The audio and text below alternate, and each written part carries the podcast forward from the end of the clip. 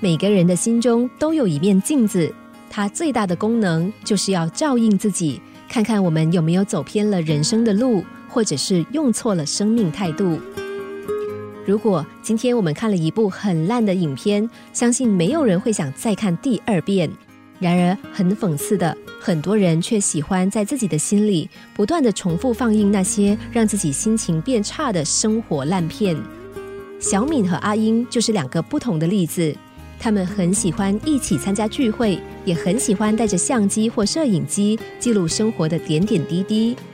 然而，当人们向他们借来欣赏的时候，每个人都发现，在小敏的影片里总是缺乏欢乐感，而阿英的则完全相反。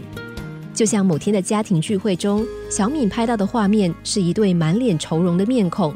即使宴会中充满着愉快的乐章，小敏大半的焦点全都放在夫妻吵嘴的画面。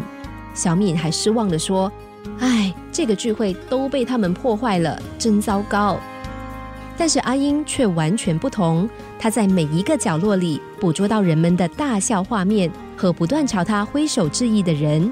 许多人开心地向他打招呼，更有人上前与他热情拥抱。阿英笑着说：“这场宴会真是愉快。”透过摄影师捕捉的镜头，就是我们心境的反应。人们用什么样的心态面对生活，就自然而然地出现在生活面貌中。就像天空飘过了一片乌云，有人会这么想：“唉，这世界这么悲惨。”连老天爷都掉眼泪，也有人会这么说：“好啊，快下雨吧，把我昨天的烦恼和不快乐全部冲洗掉吧。”理性的人很容易抑制自己的某些情感，感性的人则容易受到外在环境影响。然而，不管你是怎么面对人生，有一件事你一定要知道，那就是每个人都有一对记录人生的双眼镜头。